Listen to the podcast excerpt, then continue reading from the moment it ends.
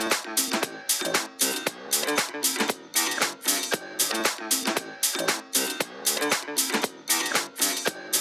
you.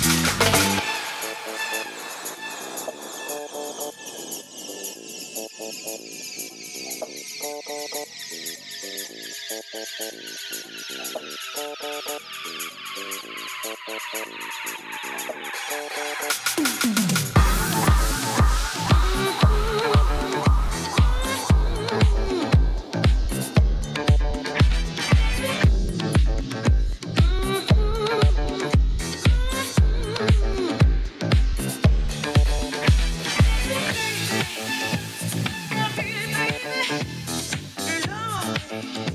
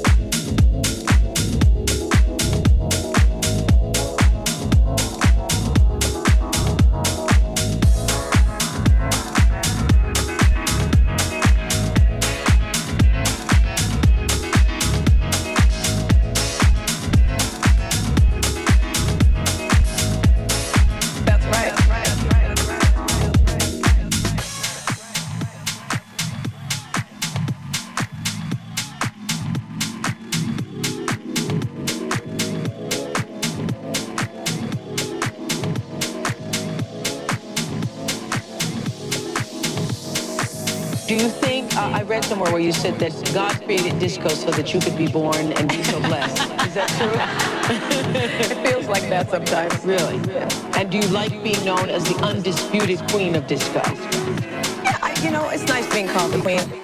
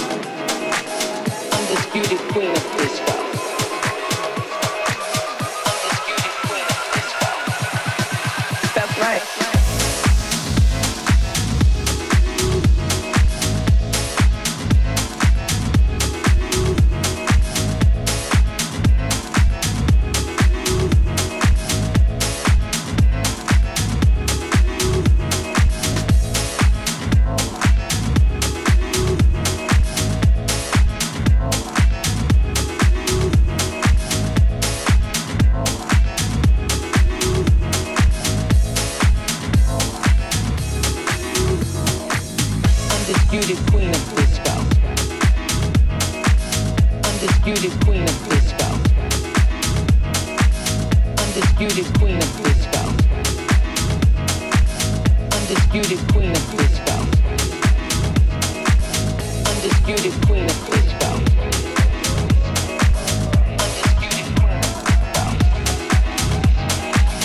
Undisputed queen of disco. Undisputed